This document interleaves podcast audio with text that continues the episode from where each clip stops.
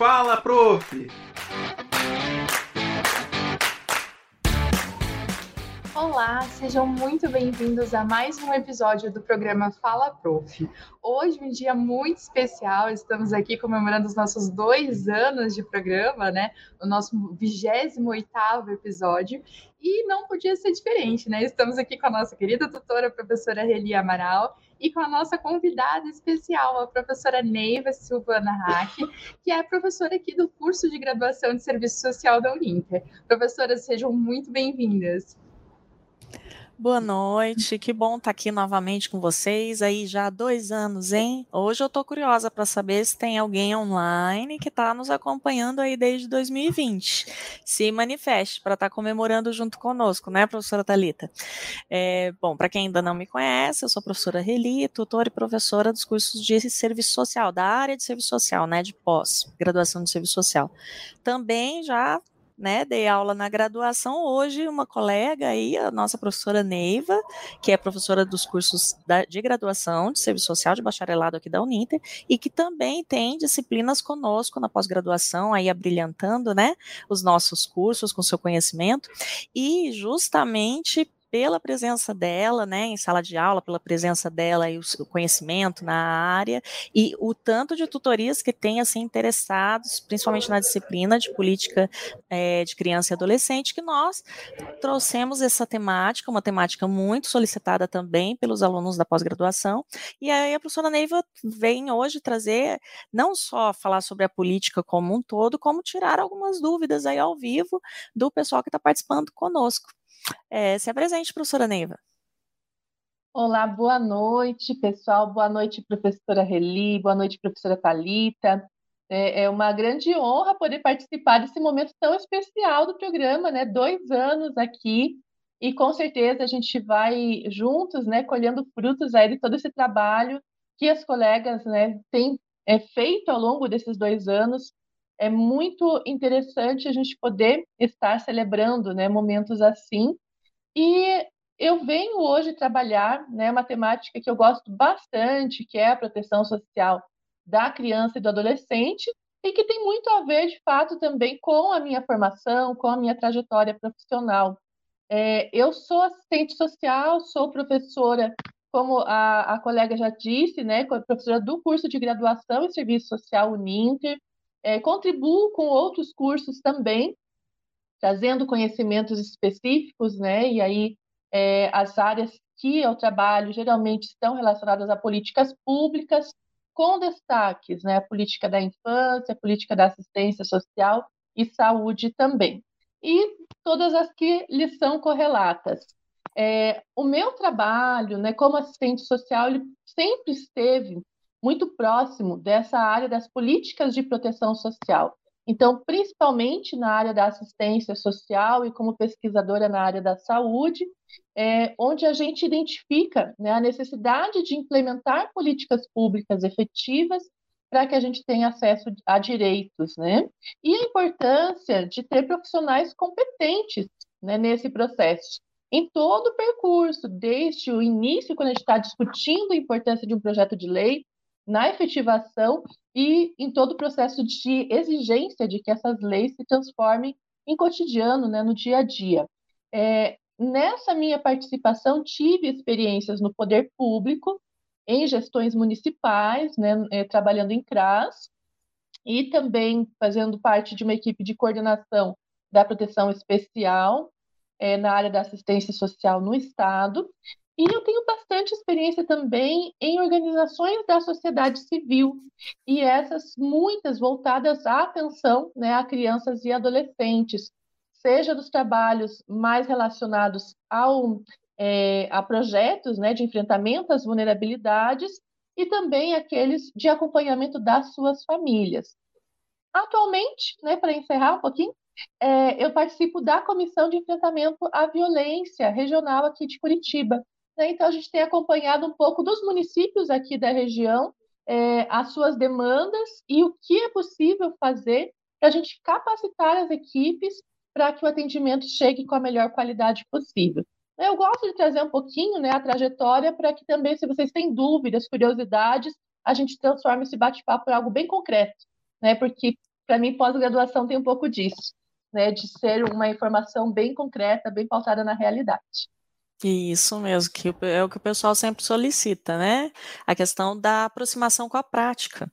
Tanto que a gente percebe, já que a gente está aqui falando da, estamos comemorando, né, os nossos dois anos de programa, a gente percebe, né, professora Talita, que os programas que têm um foco mais na prática profissional, porque a gente traz vários, várias temáticas, né, questões de gênero, questões da população LGBTQIA+, é, questões relacionadas também à violência, mas quando é um assunto específico mais relacionado à prática profissional, é, sempre o pessoal tem, gosta mais, participa mais, dá um feedback maior maior para gente, mas vamos lá. Como é um programa comemorativo, fiquei sabendo que a professora Talita ela preparou uma é, surpresa para gente hoje.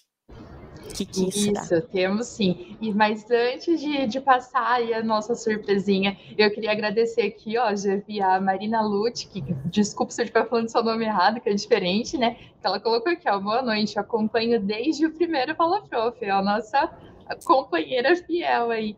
E também o Márcio Oliveira, que está dizendo que é aqui do Paulo Garcês, onde eu estou falando hoje. Eu não sei se vocês perceberam que hoje cada uma de nós estamos num lugar diferente, né? Não estamos hoje no, no estúdio da rádio, mas hoje estou aqui do Paulo Garcês. Quem é de Curitiba quiser passar para dar um oizinho aqui, ó, estamos sempre por aqui. Então, hoje, para comemorar esses dois anos né, de programa, a gente vai passar um vídeo para vocês contando um pouquinho da história desses 28 episódios que tivemos, né? Arthur, pode colocar o vídeo, por favor.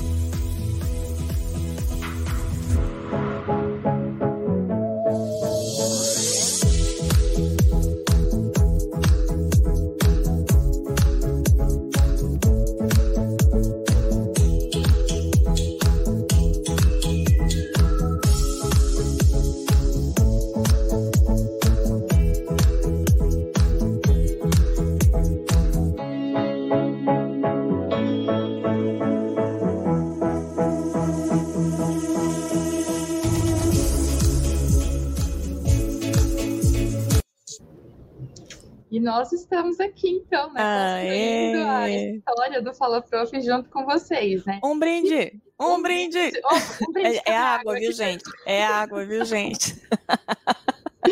E para não perder o costume, né, do Fala Prof, da gente ter participações de todos os cantos do país, nós estamos aqui já com participações de São Luís do Maranhão, de Belo Horizonte, de Santa Cruz, que eu não sei qual estado que é, me perdoem, de Sumaré, São Paulo, de mais gente de Imperatriz do Maranhão, de Conquista, de Vitória da Conquista na Bahia, com gente do país inteiro, né? Olha, Monte Negro do Rio Grande do Sul, é, Passo Fundo, Polo Brooklyn, Brooklyn de Parelheiros. Então, assim, nosso realmente assim, é agradecer muito a tudo que o programa tem feito conosco, né? Dessa coisa de a gente ter se se descoberto, né? Enquanto também apresentadores, né? Não sei se podemos dizer assim, mas de estar aqui na, nas lives conversando, né? Se aproximando um pouquinho mais, porque ainda se tem muito esse mito, né? De que o ensino à distância, o professor é virtual, aquela coisa distante. E aqui com o nosso programa a gente conseguiu aproximar um pouquinho mais do nosso público e trazer cada vez mais essa interação, essa participação para que uh, o ensino seja cada vez mais acessível e de qualidade, né? Para as pessoas que, que nos procuram e que compartilham com a gente desse, interesse na educação do, no ensino superior, né? Então, realmente, muito obrigada a todos, né? Obrigada também ao professor Arthur, que estava com a gente no começo do programa, né, Reni? Isso, professor Arthur Camila. Que teve com a gente ali desde a da criação da nossa logo, que foi um esboço que a gente fez aqui mesmo, mandou o pessoal do marketing fazer, com o nome que surgiu numa reunião que a gente estava a gente voltando a pé de um polo para o outro, né? e conversando e resolvemos fazer o, o, programa e o apoio que a gente teve também do nosso pró-reitor, do professor Nelson Castanheira, do pessoal da CNU, né? Do pessoal da rádio, o Mauro, o Arthur, a, a Bárbara, todos que contribuíram para que a gente tivesse aqui com esses 28 episódios, né? e com gente de todos os cantos do país e também com palestrantes de vários países, né? Não sei se a professora Neiva já acompanhava a gente, mas a gente teve é, palestrante falando lá do Canadá, gente falando de Nova, de Guiné-Bissau, de, de, tudo quanto é canto. Então a gente está aqui fazendo o possível para sanar as dúvidas dos nossos alunos, daqueles que ainda querem se tornar alunos, né, que ainda não são, e também fazendo com que o, as pessoas conheçam um pouquinho mais dos nossos professores, né, que a maioria dos nossos convidados são professores que já produziram alguma disciplina para gente. Então, se vocês gostam dos, dos nossos bate-papos aqui, vocês estão convidados a conhecer os nossos cursos, tanto da graduação quanto da pós, porque a gente preza muito pelo ensino de qualidade, mesmo que seja à distância. Então, para a gente é, é, gostaria de agradecer a professora Neiva, né, de estar aqui nesse dia tão especial com a gente. E vamos então dar início ao nosso tema de hoje, né? Proteção social à criança e ao adolescente. Professora Neiva, com você. Então vamos lá, né? Um grande prazer poder estar conversando com vocês. E quando a gente traz essa temática, né, da proteção social à infância e adolescência, não tem como eu trazer essa discussão sem a gente falar do ECA. Então, o grande ponto de partida né, do meu debate aqui é o Estatuto da Criança e do Adolescente. Por muitos ainda incompreendido e por outros tantos até mesmo desconhecido. Né? Assim como é muito comum em outras legislações fundamentais também, a gente sabe que existe uma Constituição, mas não conhece a nossa Constituição. A gente sabe que existe uma CLT, mas não conhece o que está lá e vai perdendo sem saber porque não conhecia. Né? E assim acontece com o ECA também. E como qualquer legislação, como qualquer proposição que seja coletiva, ele sofre tanto elogios quanto críticas. E a gente convive com elas e vai trabalhando isso também é, no cotidiano das forças políticas né, que envolvem a conquista do ECA e, e a, as suas constantes é, renovações que horas são numa perspectiva de atualização e horas são numa perspectiva de retrocesso. Né? Então, eu trago aqui essa legislação tão importante, aprovada em 1990, é, que ela gera aqui no Brasil uma mudança radical na percepção que se tem sobre a infância, na percepção que se tem sobre a proteção a essa infância e que ela vai desdobrando em várias outras ações é, no cotidiano daqueles que atuam junto à infância. Então, lá na escola, na assistência social, na saúde, nos mais diversos espaços que costumam né, ter essa atenção à criança, à família, enfim. Então, um ponto importante, né? A gente demarcar uma das grandes diferenças aqui quando a gente tem a, a, aprovação do ECA, a gente tem um estatuto que ele é para todas as crianças e adolescentes. É, pode hoje parecer, assim, algo comum, mas a legislação que a gente tinha antes não era assim.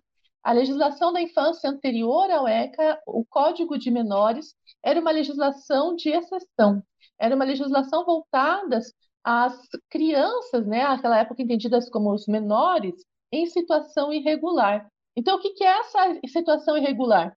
É a criança que está em situação de rua, é a criança que cometeu um ato ilícito, é a criança que é, é de uma família muito pobre, é a criança que ela sofreu algum tipo de violência. Então, é essa criança em situação irregular.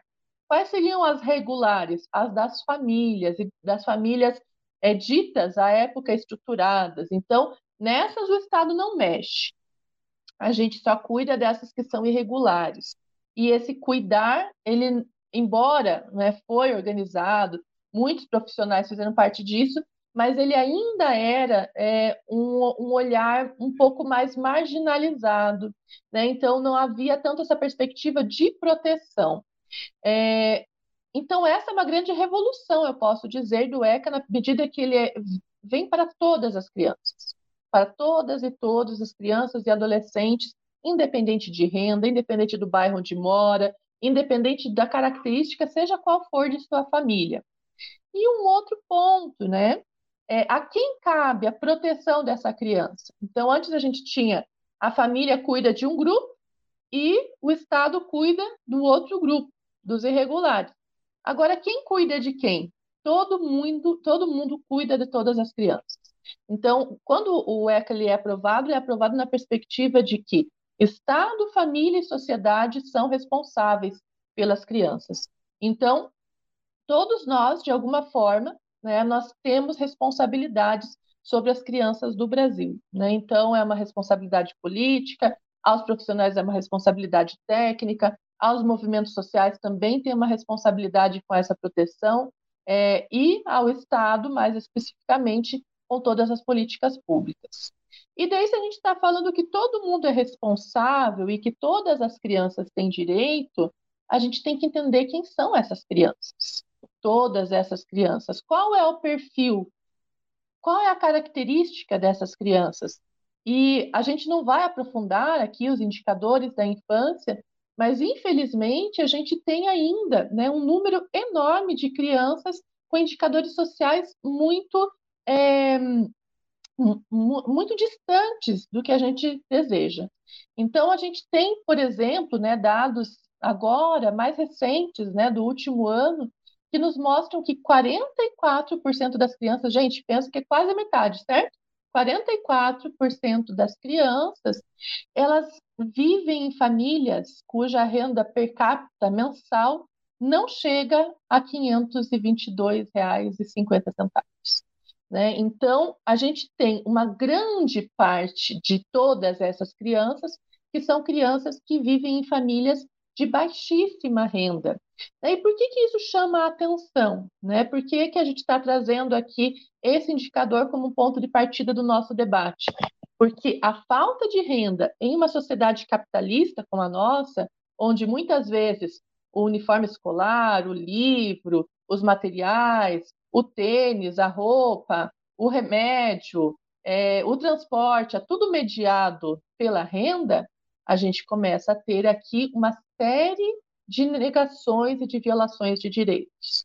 Então a gente percebe que a ausência de renda na família, ela provoca para essa criança uma desigualdade de acessos. Né? Então essa criança não vai ter os mesmos acessos a uma alimentação nutricionalmente adequada, a professores, a, a, a equipes que possam assegurar os seus direitos.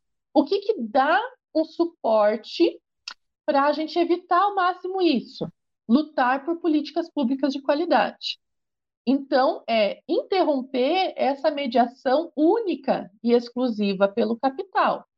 Né? Então, eu tenho que pensar como que essa criança que não tem em sua família condições né, de estar fazendo é, o pagamento de todo esse sustento dos seus direitos, da educação, da saúde, etc., como que ela vai ter acesso a uma boa educação? Educação pública, gratuita, de qualidade. Como ela vai ter acesso à saúde? Saúde pública, gratuita, de qualidade, integral. Né? Não é só o SUS aqui é muito bom no postinho, mas precisou fazer exame não dá. Né? Então, por isso que sempre que a gente vai falando de proteção social da criança, a gente necessariamente tem que discutir as políticas públicas, necessariamente tem que discutir o acesso dessas crianças às políticas públicas, que também são seus direitos, e também a efetividade, né? Porque não adianta também a criança estar na escola, ela precisa ter uma boa educação. Essa escola precisa ser uma escola de qualidade. Né? Não basta ter a unidade de saúde no bairro e faltar vacina. Ela tem que ter né, as condições. Então, são dois exemplos muito práticos, né? Educação e saúde, porque faz parte da vida das crianças, mas isso envolve todas as outras condições. Né? Isso envolve lazer, isso envolve convivência familiar, isso envolve é, já para os adolescentes, o trabalho protegido e, a, a, e o preparo para um trabalho é, com a necessária formalização, com a necessária capacitação. Então, a gente olha para essas crianças e sempre que a gente trabalha nessa perspectiva de proteção, a gente vai trabalhando, então, gente, com o coletivo. Então, um ponto que gera também bastante dúvidas, né, e muitos comentários, opiniões, né, os especialistas de toda ordem, é a respeito da, de por que, que algumas decisões são tomadas, né, se na minha família não é assim, né? Então, ah, mas é, eu preferia na época que não tinha o Estatuto da Criança, porque o Estatuto impede que a gente avance nos direitos, impede que a família cuide da criança. A gente vai ouvindo, né? Porque a, a pessoa olha somente para a sua opinião, ela não tem um olhar de política pública e de coletividade. Ah, eu Exato. prefiro homeschooling porque eu tenho condições de ensinar meus filhos melhor do que aquela professora da escola pública. Uhum. Né? Mas e quantos pais têm essas condições? Professora Reli, a gente já tem participações, temos, não, mas eu queria, o que eu queria comentar, professora Neiva, é que é importante a gente desmistificar essa questão do ECA, porque uhum. é, a, que nem você falou, é a opinião da pessoa, mas muitas vezes essa opinião da pessoa é pautada em quê? Né? É, eu não, não, sei se você lembra, há uns anos atrás, acho mais de uma década atrás, tinha um projeto para que fosse o ECA estudado nas escolas. Lembra disso? Né, acabou provável não passando. É, porque a importância de estar tá, é, aprendendo o que, que é o ECA, né? Então, o que, que as pessoas normalmente condenam é porque elas levam em consideração o que é falado em programas normal, de, de, jornalismo normalmente sensacionalista, né? Aqueles programas que pingam sangue, né? Que aí costuma falar, ah, porque é aquele vagabundo, nananã, e aí usa termos pejorativos aí para se, se colocar para o adolescente, né? Engraçado que se for fosse o mesmo adolescente cometendo ato infracional, mas vindo de uma classe média alta, branco, loiro, do olho azul, né? Uhum. Será que comentariam dessa forma também? Então, é, é interessante você explorar essa parte para a gente desmistificar essa criminalização, porque chega a esse ponto, agora a gente está numa época de eleições, é importante é, a gente ver o nosso programa e os nossos cursos, não só como uma questão educativa no sentido estrito da educação formal, mas como um mecanismo, um instrumento aí de, de divulgação das informações como um todo, né? Um serviço público nesse sentido de, de, de derrubar fake news e, e falsas impressões com relação a conquistas tão importantes como o Estatuto da Criança e do Adolescente. Então é importante a gente estar tá desmistificando né, essa parte. É, é bem muito muito pertinente a gente olhar para isso. Eu gosto bastante né, de trabalhar é, os mitos relacionados ao Estatuto da Criança e do Adolescente, e realmente, como a professora Reli comentou, é exatamente isso: é a mídia que vai colocando algumas informações e muitas vezes a opinião que é formada acerca né, do estatuto ou outra legislação, ela é uma opinião formada a partir de, da mídia, a partir desse conhecimento e por muitas vezes sem a leitura do próprio texto da lei, né? Então, é, um dos pontos que a gente pode discutir aqui é esse mito né, de que o ECA vem tirar o poder da família educar. Né? Então, por que, que esse mito é construído? É, já começo de conversa, a gente se aproximou do ECA, dizendo que o próprio ECA reconhece que é dever do Estado, da família e da sociedade. Então, a própria legislação coloca como responsabilidade da família, sim, cuidar das suas crianças, proteger as suas crianças, não tira o poder. A gente tem algumas inversões de valores, porque um dos elementos que ele vai ser combatido pelo ECA e outras leis derivadas é a violência. Por incrível que pareça, na nossa sociedade, muitas vezes enfrentar a violência é enfrentar raízes culturais que estão muito enraizadas né? e que, de repente, uma legislação que fala eu posso educar uma criança ou você deve educar sua criança sem o uso de violência é tida como legislação abusiva, mas é muito pelo contrário. Mas porque a gente tem uma construção social onde a violência fez parte e às vezes ainda faz e talvez não tão às vezes assim da, das relações familiares. Né? Então, aquela lógica assim, né? Nossa, mas eu fui educado e eu bati e eu, e eu apanhei e eu aprendi a ser uma boa pessoa, mas não precisava, né? É, não precisava, porque não é um método de educação. Ah, mas se eu não bater, eu vou perder a minha autoridade com meu filho. Não, existem várias outras formas de educar as crianças comprovadas, né?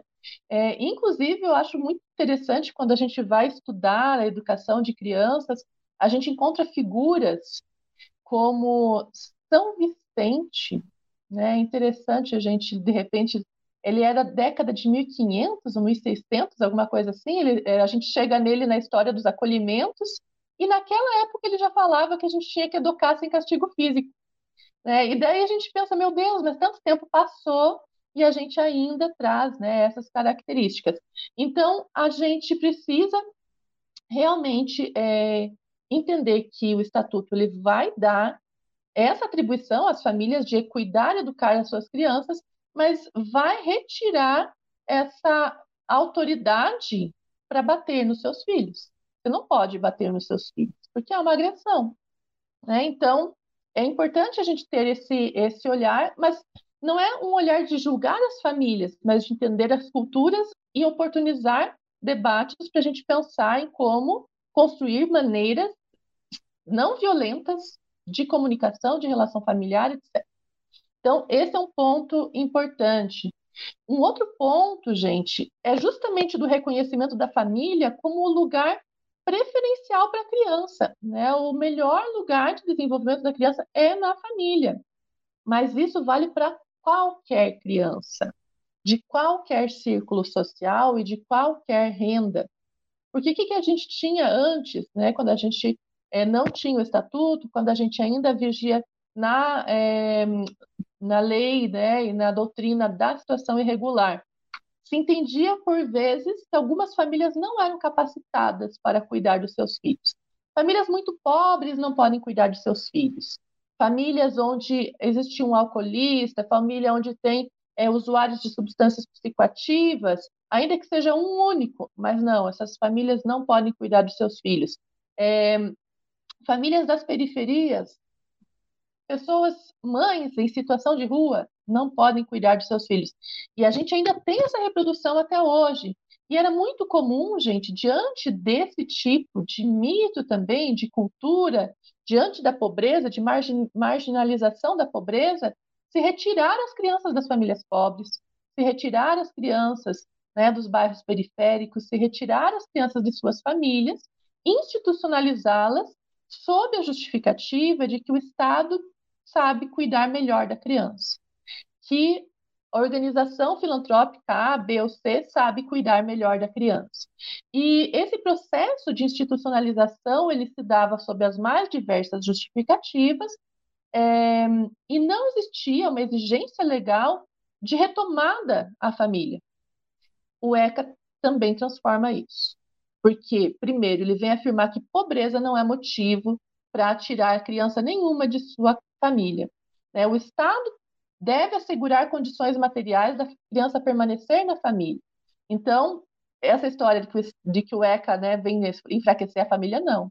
Ele vem reconhecer justamente a necessidade né, da criança estar na família, né, sobre o direito de convivência familiar.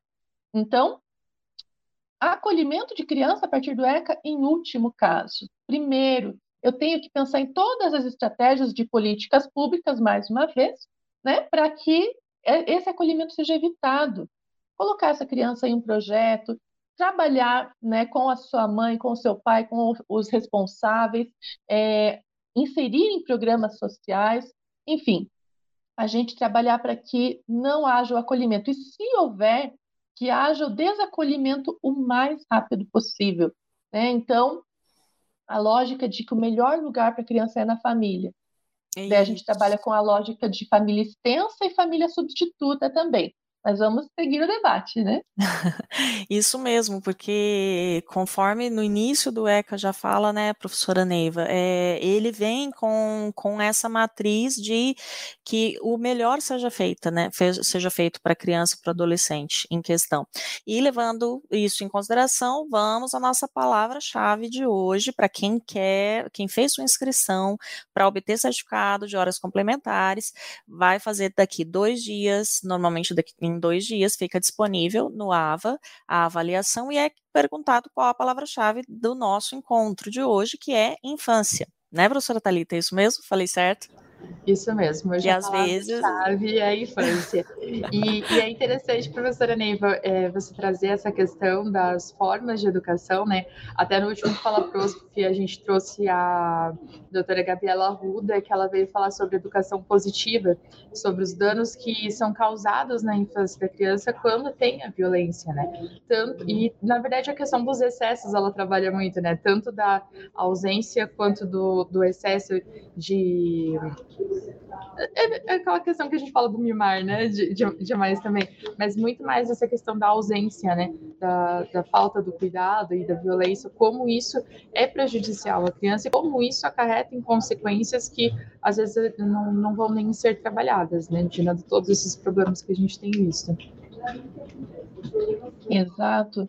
É, é muito interessante que hoje a gente conta né, com profissionais que nos ajudam a entender é, a gente hoje já tem análises na equipe das equipes de neurociência, né, que conseguem justificar essa militância, né, pela educação não violenta, demonstrando que o excesso de violência na primeira infância ele gera danos irreversíveis ao cérebro, né, e que não, não tem. Depois a gente pode até prosseguir para outras formas de, de interagir com essa criança, projeto social, novas oportunidades, mas algumas marcas né, que, que a violência deixou na primeira infância, elas são muito difíceis né, de, ser, de ser trabalhadas depois. A pessoa tem que conviver com aquelas cicatrizes né, na sua formação de personalidade, o que gera, deixa tudo muito complicado.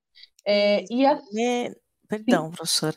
Nesse sentido, né, para a gente não perder o gancho, né, como você disse, a questão do abrigamento, né, ser, ser só em último caso, em última consequência, a Mirella Coelho traz uma pergunta, mas, né, e, e se, e como que essa criança vai conviver com pais do, drogados, né, no sentido de uhum. pais aí que, que estão no uso excessivo de substâncias psicoativas, né, como manter essa criança nessa família? Uhum. Muito bem. É por isso que um, agora há pouquinho, né, eu comentei e não, não expliquei melhor e a, a oportunidade chegou. Né, que a gente tem, a partir do estatuto, as concepções de família extensa e de família substituta. Então, o primeiro ponto, gente, é identificar os vínculos né, fundamentais dessa criança. Né, a, os vínculos ali, com quem essa criança convive cotidianamente. É com o pai, com a mãe? É só com a mãe? É, tem o pai, a mãe, um avô? Quem, quem são essas pessoas com esse vínculo constante, né? Essa família no cotidiano dela. Como é esse vínculo? O problema é entender essas famílias, esses adultos, eles oferecem proteção ou eles oferecem risco? Né? Então, esses adultos, vamos pensar, segundo o exemplo da Mirella, que a gente tem ali um adulto, o pai que oferece risco, porque esse pai é usuário de substância psicoativa. Qual que é o entendimento da lei hoje? É, que não saia a criança de casa, que saia esse pai. Né? Mas, nossa, mas vai sair? Vai para onde? Vamos pensar em formas, estratégias de, é, de tratamento, porque hoje a gente também já tem uma concepção de que as dependências, dependência do álcool, dependência química, são problemas de saúde e que tem tratamento. Então, a gente precisa não tirar apenas aquela criança, né, tirar ela da sua mãe, tirar ela do convívio com uh, os seus amigos, tirar ela da escola, colocar num lugar completamente diferente e deixar o pai sofrendo com esse problema. A gente, para olhar para essa criança, a gente precisa ofertar né, enquanto política pública, tratamento para esse pai. Então, esse pai deveria sair da cena. Esse, esse cenário pode ser um cenário do pai, pode ser de um irmão mais velho, etc. Mas não adianta a gente ir identificando o problema nas famílias e justificando a retirada das crianças, né? Porque o lugar essencial é na família. Mas vamos pensar que o problema não é só o pai. A criança vive com o pai e com a mãe, os dois são dependentes. Não tem realmente como deixar essa criança enquanto eles ainda né, estão no processo de tratamento. E a gente fala de família extensa.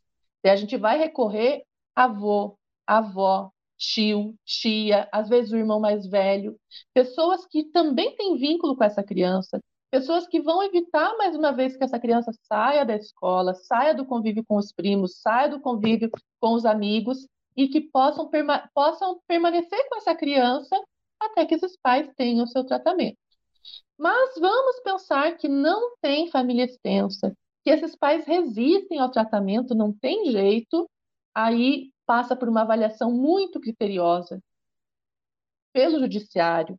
Tem todo um papel do assistente social, do psicólogo, tanto do território quanto né, do, do Poder Judiciário e também dos espaços de acolhimento nessas avaliações, e daí talvez realmente essa família não tenha condições de dar proteção.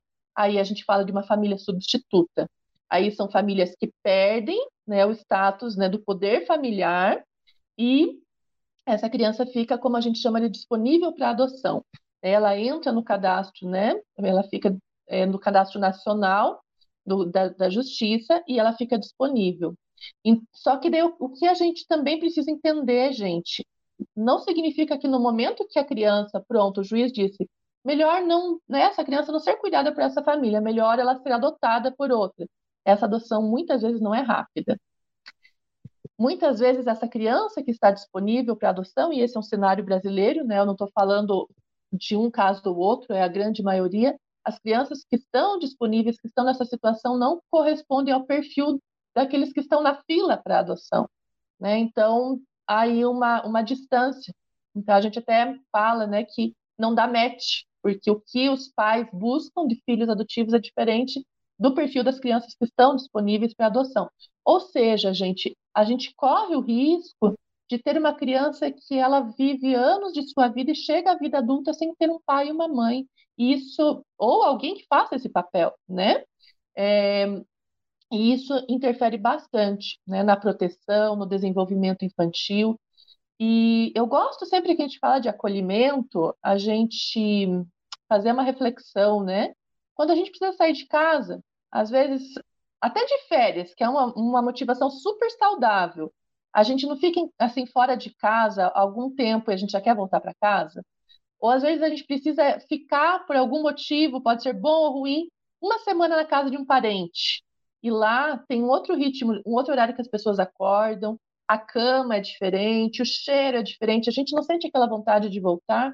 Agora imagine fazer isso com uma criança, ela já sofreu violência, eu tiro ela, né, das suas relações, ela vai para um lugar que ela tem que comer na hora certa, ela tem que conviver com outras crianças que ela nunca viu, ela não sabe o que está acontecendo. Gente, isso é muito traumático, então a gente tem que evitar, com certeza, e a legislação está ao nosso favor. Isso, evitar ao máximo. É, inclusive, nesse sentido, Neiva, a Maria Eduarda Ângela, ela coloca aqui uma pergunta. Pelo que li no livro sugerido, avós não poderiam adotar. Dá um, mandar um abraço para Maria Eduarda, minha ex-aluna, mandou beijo aqui, falou que gostou das aulas, que bom. é, então, para a gente esclarecer, não é adoção, nesse caso que a professora Neiva está colocando é a guarda, é uma guarda uhum. provisória para poder resguardar os direitos dessa criança junto à família extensa dela. Pode, a professora Neiva vai explicar melhor. É, Mas é, é importante a gente colocar também que é, esse processo da, da guarda, ele é um processo que ele é revisto continuamente, né, professora Neiva? É, quando uma criança ela passa por uma situação de ir para uma família extensa, ou até mesmo na questão do acolhimento, algumas crianças são acolhidas em situação judicial. Não, não é porque a criança foi acolhida hoje que ela já vai direto para adoção. Tem todo um processo, porque às vezes os pais é, recebem como condição judicial fazer o tratamento para dependência química, ou é, ter uma, é, é, como fala, é, estabelecer residência fixa, é, a, é, questão da, da, profissionalização. Então, toda a legislação, é, todo ali o ECA, ele vai trabalhar em, em prol da, do fortalecimento dos vínculos familiares, desde que esses vínculos sejam saudáveis para essa criança. Então, a, a, importância ali do ECA, que é o que a maioria dos outros países, quando vem o ECA, ficam maravilhados, né? Eu lembro até de um, de um congresso que eu fui no, na Argentina, lá de saúde mental e direitos humanos, que a gente foi com umas oito versões do ECA e a gente voltou sem nenhuma, porque todo mundo vê o ECA e ama, porque é lindo, porque é, é muito perfeito no papel. Então, é, é essa questão dessa da acessibilidade, da garantia dos direitos, de você é, priorizar a, o bem-estar dessa criança, né? Então, é, é muito importante a gente lembrar que, por mais que a criança seja acolhida, por mais que a criança vá para uma guarda, é um processo que é todo acompanhado por uma equipe multiprofissional, né? Então, tem toda essa reavaliação, porque é, enquanto não sai a determinação final de adoção, esse procedimento ainda pode ser revertido, né? Então, é, é um processo de acompanhamento constante. Isso mesmo. É a, a grande, né, o grande marco aqui de, da nossa discussão é entender que o ECA fortalece as famílias e tem esse olhar. Então, assim, todos esses exemplos que a professora Talita trouxe de práticas, né, que são muitas vezes exigidas, né, pela própria pela própria instância, né, judicial que está cuidando do caso, elas visam isso, né, o fortalecimento dos vínculos. É, um dos princípios que orienta o ECA e todas as políticas públicas né, que o executam é o melhor interesse da criança. Então, a gente sempre vai olhar é, o que pode ser o melhor para aquela criança. É, e realmente, gente, a gente precisa entender é, quais são os vínculos saudáveis ali. E quando a gente tem a figura né, é, da família extensa, que pode ser o avô, a tia, a madrinha, o irmão, enfim, a gente não está determinando ali uma adoção, né? a gente está ali é, fazendo esse processo de, ao invés de tirar e fazer um acolhimento com uma equipe completamente estranha, em um lugar distante, outra escola, essa criança permanece na família com a guarda, né? E tendo a guarda, isso é um documento importante, porque a partir do momento que eu tenho a guarda, eu posso fazer a matrícula, posso levar para vacina, posso viajar com a criança, né? Então, mas como a professora Talita já esclareceu, a gente tem a revisão disso, né? Porque a ideia é sempre a gente voltar ali para a família de origem, para os melhores vínculos possíveis para essa criança. E um ponto importante que também a, a professora Talita faz a gente refletir aqui é o ECA ele é uma legislação premiada, uma legislação que muita gente admira, e por que que ainda, né, a gente, a gente, ela não saiu plenamente do papel, etc. É, como é que a gente faz? Acho que essa, essa é uma, uma discussão importante, né? Como é que ele vem saindo do papel e como a gente faz para participar? Existem dois elementos fortes nesse sentido, também orientados a partir né, da legislação e principalmente dos movimentos que é, chegaram né, a, a, conseguir a conquista do ECA e que seguem né, trabalhando pela sua efetivação. Um é o sistema de garantia de direitos. Então, quando a gente fala de tirar esses direitos do papel, né, do estatuto, e transformar ele em realidade no cotidiano, a gente conta com um sistema de garantia de direitos, que ele é intersetorial. Né? Então, a gente supera também um pouco aquela lógica que de deixa a responsabilidade para o outro. Né? Lugar de criança na escola, então a educação tem que resolver tudo a criança tem que ter saúde para ir para a escola, então devolve para a saúde e quando a criança estiver boazinha, ela vem para a escola. Ah, mas sem alimentação não tem como a criança é, ter saúde. Então, vai procurar uma instância de segurança alimentar. Enfim, todas as políticas precisam trabalhar juntas.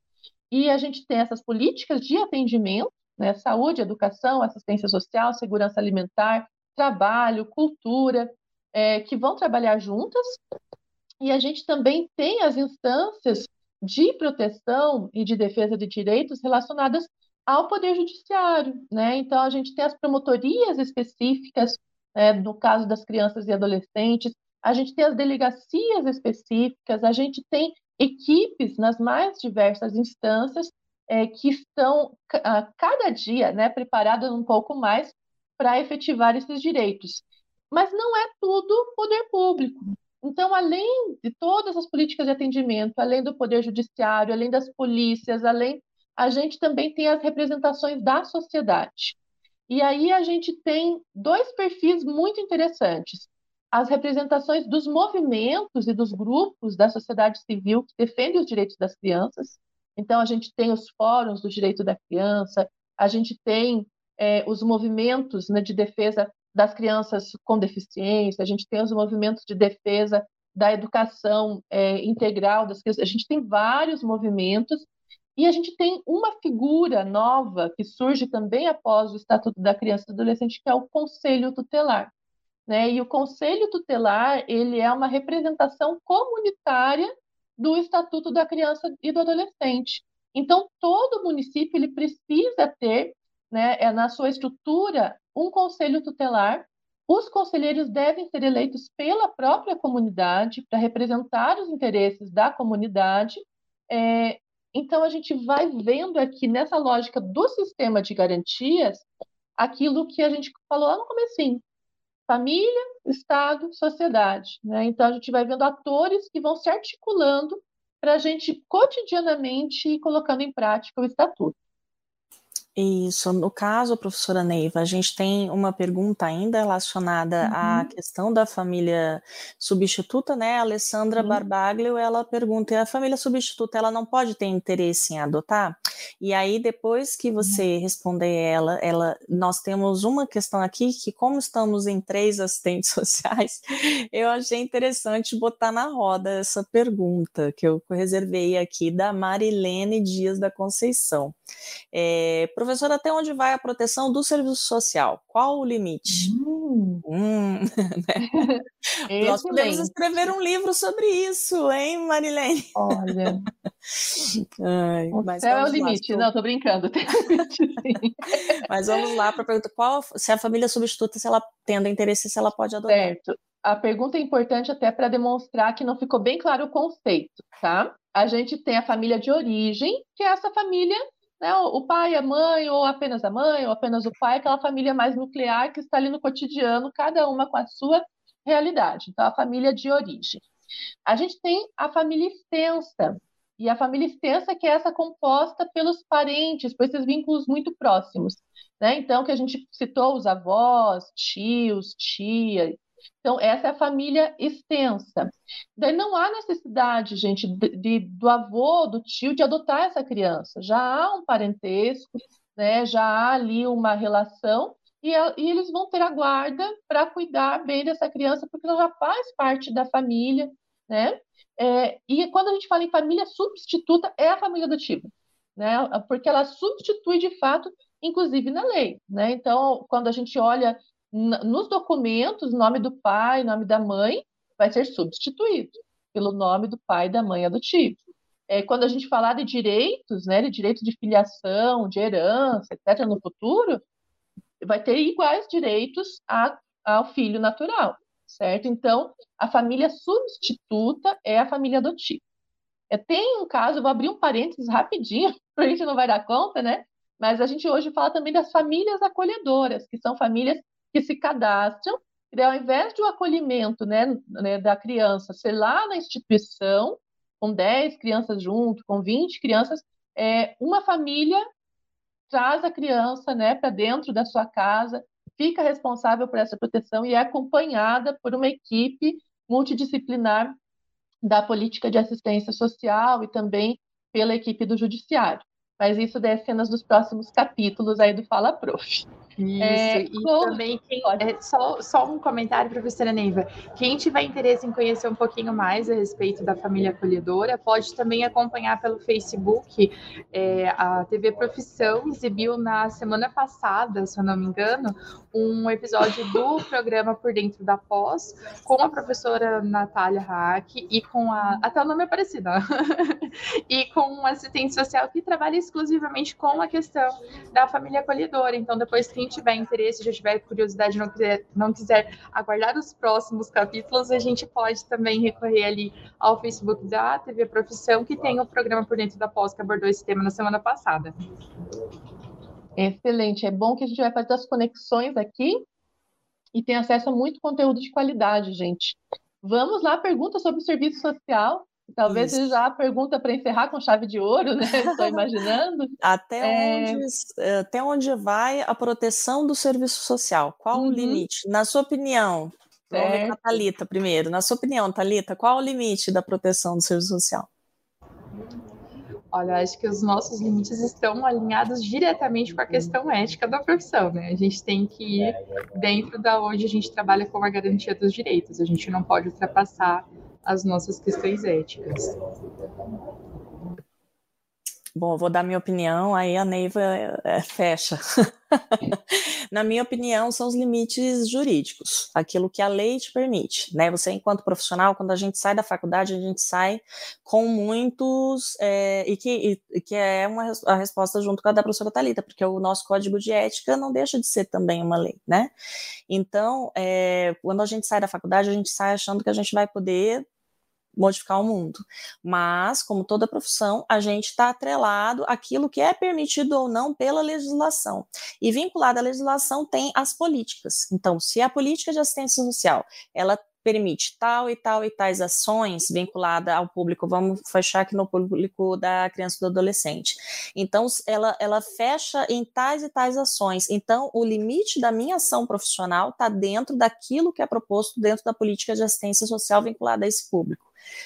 Aí você vai para a saúde, a mesma coisa, né?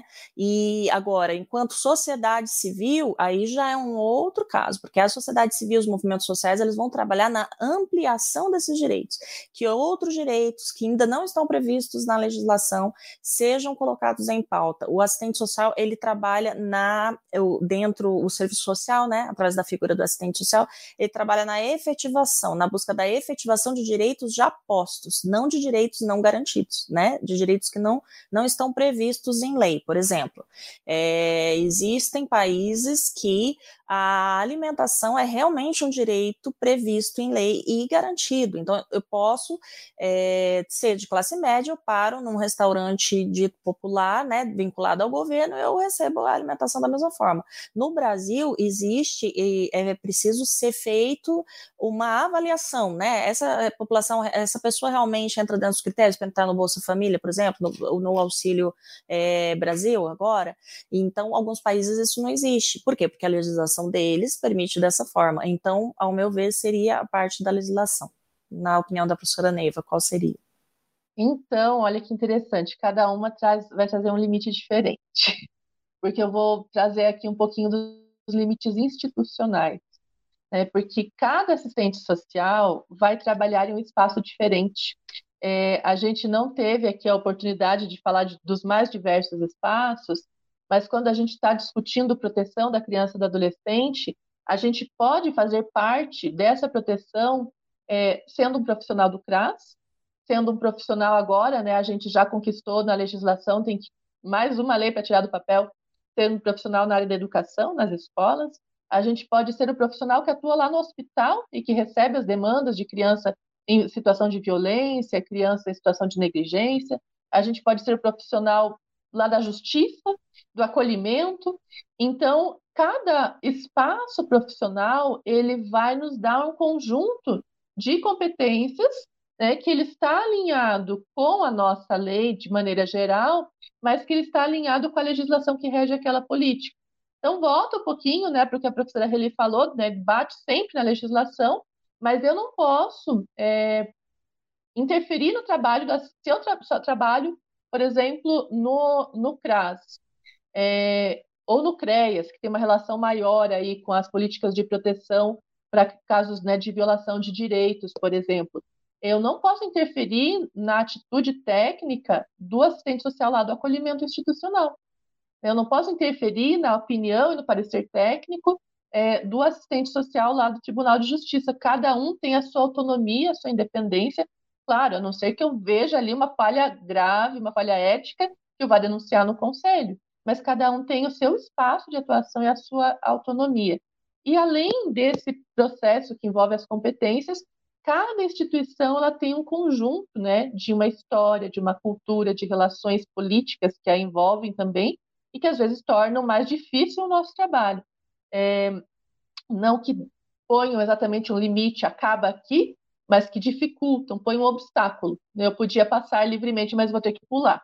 Né? Vou ter que fazer um esforço maior, eu vou ter que conseguir muito mais mobilização, eu vou ter que conseguir muito mais é, é, energia para conseguir defender esse direito.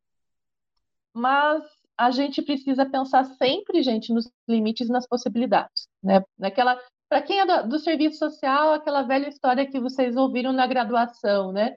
Nem, nem messiânico, nem fatalista. Né? A gente não pode parar só no limite, porque se a, a meta é a proteção das crianças, tem que fazer muita coisa. Mas uma coisa que eu sei que tem limite é o tempo, né, da live. então, acho que a gente já está chegando no nosso limite aqui. Já estamos caminhando para o final, professora, mas pode concluir. Perfeito. Então, assim, para a gente já né, chegar no, no processo de encerramento dessa live, com certeza o tema é muito amplo, é, vocês podem aprofundar cada dia mais. Um outro ponto, ele se atualiza a cada dia, é, e os debates políticos na área da infância eles estão presentes o tempo todo, o tempo todo. Então, hoje, se a gente quer estar atualizado, a gente não, não basta a gente conhecer só a lei, a gente também tem que ir atrás dos projetos de lei na área da infância, porque às vezes a gente tem que barrar eles antes que eles virem lei, porque tem projetos que não são favoráveis né, para o desenvolvimento da criança, que eles vão na contramão de toda essa defesa de direitos que a gente faz.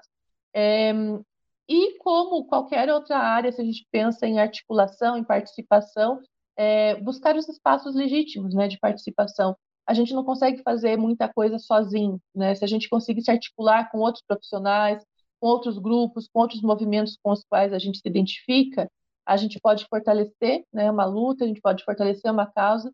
E, e pensando aqui nas crianças, isso é fundamental, né? Porque embora a gente fale, né, de, do protagonismo da criança, do adolescente, é, existem muitos casos que eles não dão conta, né, desse processo, de toda essa problematização política, essa, é a gente por eles mesmos, né? Claro que o adolescente pode ser mais participativo, mas se eu pensar na criança pequena, se eu pensar na criança vítima de violência, a gente tem que fazer essa representação e ser responsável. Mas agradeço muito né, a oportunidade de estar aqui nesse, nesse debate, nesse dia muito especial, né, de dois anos de programa. Fiquei muito feliz ao saber. É, e estou à disposição né, para outros momentos que a gente possa estar junto aí discutindo esses e outros temas né, na lógica das políticas, da defesa e garantia de direitos. Muito obrigada, professora Neiva, muito obrigada pela contribuição aqui, por trazer um pouquinho do seu conhecimento. Fique tranquilo que logo a gente marca mais alguns bate-papos por aí, porque tem muito assunto ainda, né, para a gente trabalhar, para a gente abordar.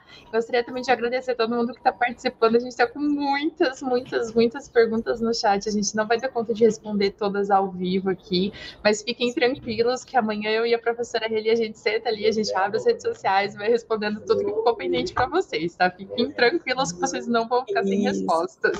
Se professora Reli, suas considerações, por favor. Se tem gente aqui que está desde o comecinho do programa, do primeiro Fala Prof, segundo, terceiro, ali em 2020, eu queria que desse um alô. É, coloca aí nas redes sociais para a gente poder conhecer vocês, saber. Gostei dos depoimentos que foram colocados, além da fala super especial da professora Neivo, sempre maravilhoso participar. Já participei de reuniões, de grupos de pesquisa com a professora Neiva, é sempre é, um grande aprendizado. Vocês olham essa carinha de bebê, vocês não sabem o tanto que essa mulher trabalha vocês não têm noção.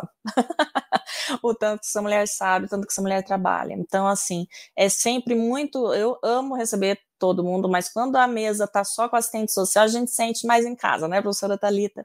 Então, fiquei muito feliz com os depoimentos, alguns, alguns alunos aqui participando, falando que estão no curso de serviço social, que começaram aí depois que uhum. assistiram os nossos programas da graduação, ficamos muito felizes.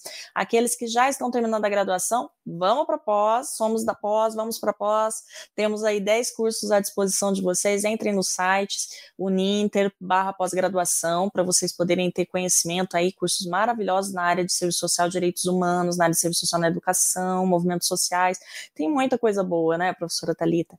E lá temos a professora Neiva dando aula também. E assim, a gente está aqui para poder realmente colaborar aí com a formação de vocês. Agradeço muitíssimo a participação de todos, principalmente os alunos aí da pós e da graduação, que está em peso do Brasil inteiro. Tivemos também secretárias de assistência, conselheiros tutelares, pessoas que trabalham com CRAS, com CREAS, né, profissionais que não especificaram qual a área, né, mas que trabalham nessas áreas. Então, assim, teve muita colaboração, né, tanto que eu coloquei aí na tela, pedi para o Arthur estar tá colocando.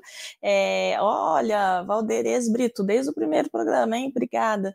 Conselheiros tutelares também presentes aqui. O pessoal colaborou bastante com, com a questão da, de, de, de comentar os assuntos que você foi falando, professora Neiva. Não teve muita pergunta, porque os conhecimentos foram sendo trocados ali. Isso é muito legal, porque tem muita gente da área hoje.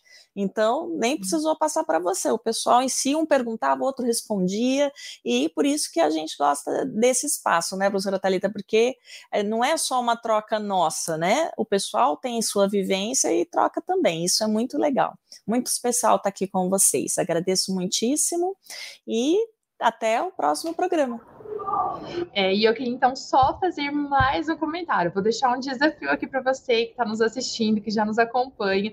A gente está lá no Instagram também, né? É ser.social.pos.ninter.